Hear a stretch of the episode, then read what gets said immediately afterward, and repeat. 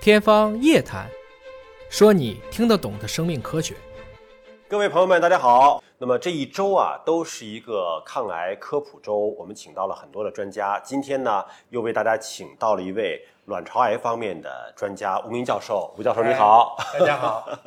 今天我们是向沉默的女性杀手说不，讲卵巢癌的防控策略的。首先呢，为您介绍一下我们的专家吴明教授呢，是中国医学科学院北京协和医院妇产科的主任医师教授，也是中国抗癌协会家族遗传性肿瘤专委会的副主任委员，还有很多的头衔。那么我们在请到吴教授之前呢，也做了一些网络的小调查。网友们对卵巢癌是怎么认识的？这些认识和专家的认知是不是一致？正不正确？我们请吴教授分别的给看一看啊。好首先来看一下，说卵巢癌会不会遗传？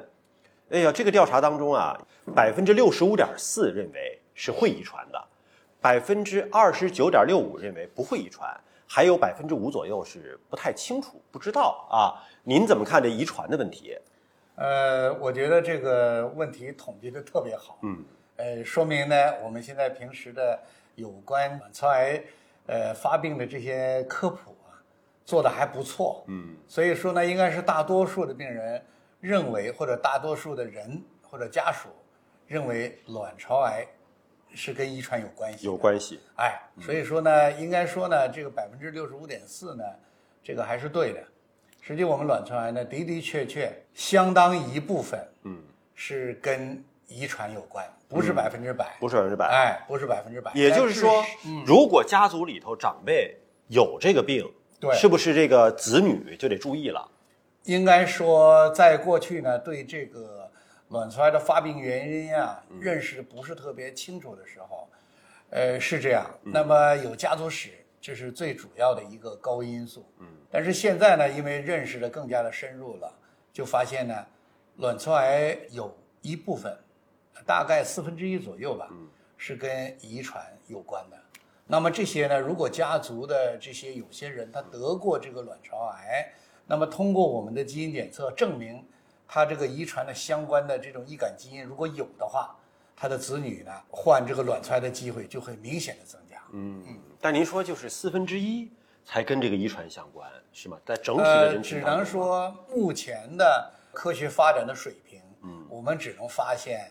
这么大的比例，嗯，还有一些我们不知道，也许哪天就发现一个新的、嗯一个基因突变或者某一个变化跟卵巢癌发病有关，但是目前我们认识的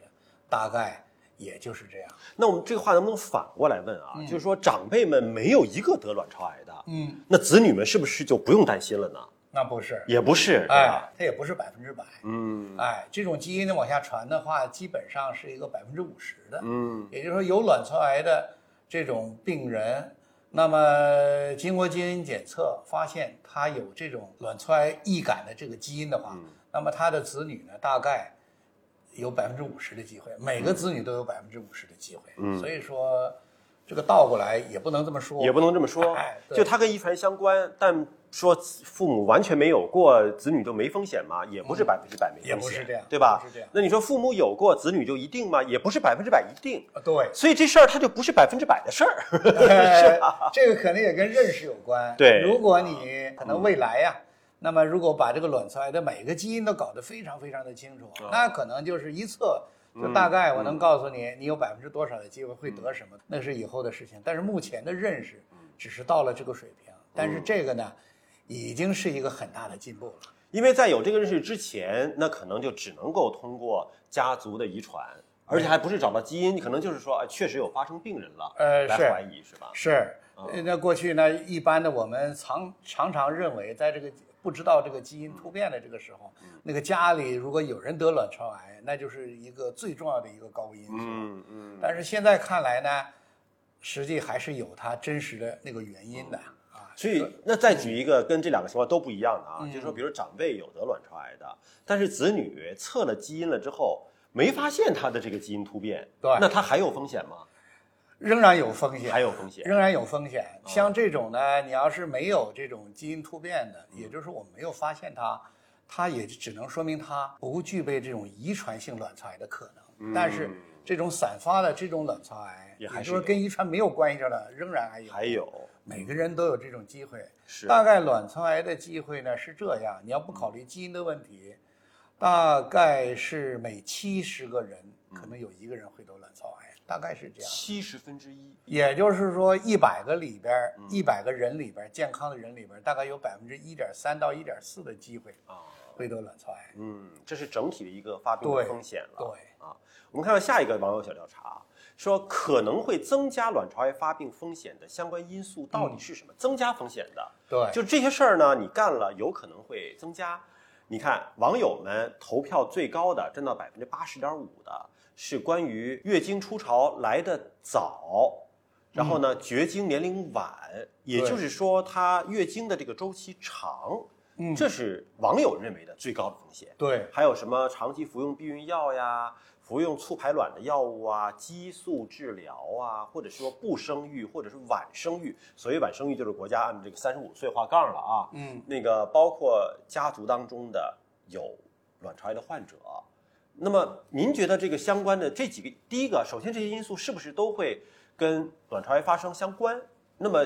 相关性最大的又是哪一个？呃，这几个因素吧，我们一个个说。嗯，首先呢，长期服用口服避孕药，嗯，实际呢，长期服用口服避孕药啊，是降低卵巢癌发病风险的一个很重要的原因，不是增加风险，不是增加风险是降低风险，是降低风险。哦实际就是说呢，我们为什么会得卵巢癌，很大的原因是我们每个月都有排卵，对，那每次排卵呢，在卵巢上都会留下创伤，嗯，而这个创伤呢，它就一定会刺激一些炎症的反应，这样呢，反复、反复、反复，那排卵的次数越多，机会越多，它得卵巢癌的机会就会越多。哦，实际呢，你要根据这个原因，你往下推，你就会发现，嗯为什么早来月经和月经晚走，它卵巢癌机会会多了，因为为它它月排经卵次数多了，没哦错，排卵的机会多了，对嗯那么卵巢受损伤的机会也就多了，这样它得卵巢癌的机会呢也就多了。所以百分之八十多认为的这个因素，这个因素是真实的，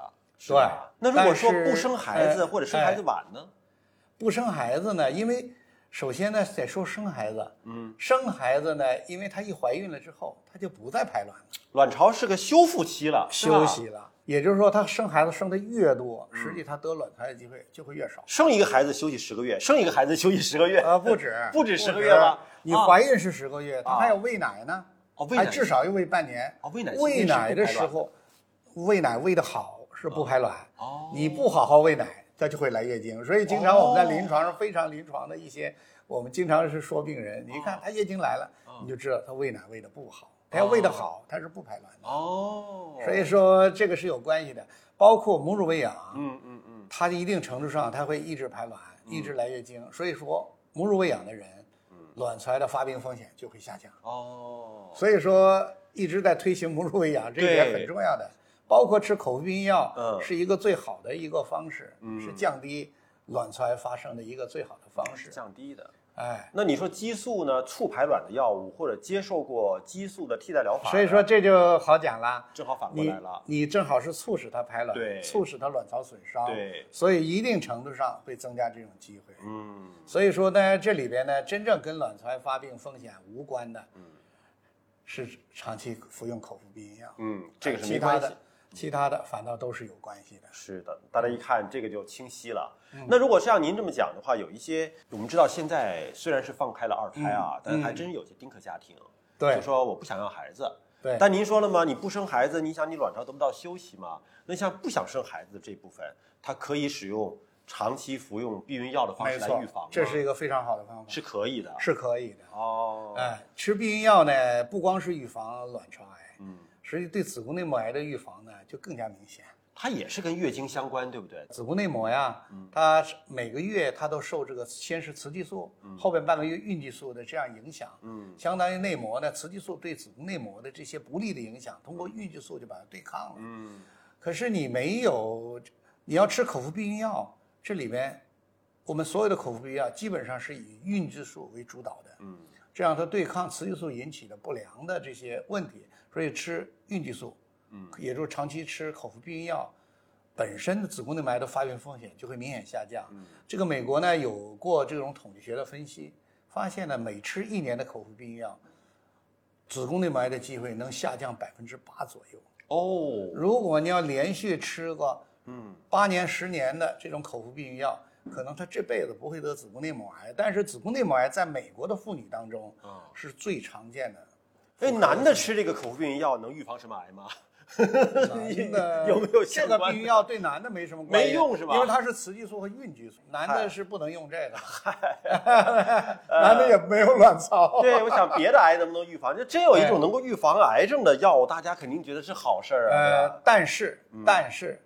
对乳腺癌的病人，可能长期吃口服避孕药，会稍微增加一点点一点点乳腺癌的风险。哦，当然，这个风险呢，呃，经过美国的评估呢，他认为这个风险与他获得的益处相比，还是益处更大。嗯，所以说呢，基本上也是推荐要吃口服避孕药。嗯而在中国呢，这个的的确确有一个问题，因为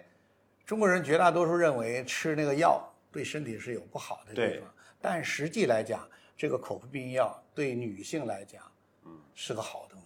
那能当成就是家常便饭，那么日常的当保健品吃能行吗？它不是保健品啊啊，它是每天吃一片儿啊，每你天吃想一多片儿吃也没有，啊，每到天时候停了，过三天来月经，啊，这样她月经极其规律。哦，所以说，口服避孕药实际对很多人是可以作为一个调节月经周期，调节月经周期的一个问题，包哦括咱们有好多女孩儿啊，有这个多囊卵巢综合征，嗯对对这你一定听说过。嗯对这多囊卵巢综合征这些女孩儿呢，通常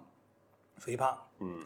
多毛，嗯完了月经呢，她不排卵，她不排卵呢，她月经呢就是不规律，嗯可以长可以短，有的时候来两三天就又嗯来了，有的时候几个月不来。那么这种情况呢，如果你吃口服避孕药，它就能保证她月经定期来。周期嗯还有一个，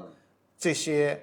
导致子宫内膜癌这些风险，通过它就把它下降了低啊，对卵巢癌来讲，说实在，它真正起作用就是不排卵。嗯，那不排卵的话，相当于造成卵巢癌的这种发病风险嗯就会明显的下降。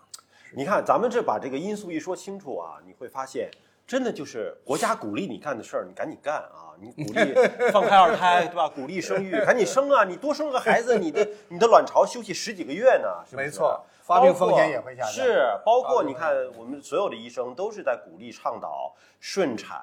然后母乳喂养，都在倡导母乳喂养、顺产也对这个有好处啊，当是然，不是？当然，所以这种自然的方式呢，对呃不得这个卵巢癌其实是有帮助的。应该是，嗯应该是。好了，今天的节目就是这样了，感谢您的关注，好，再会。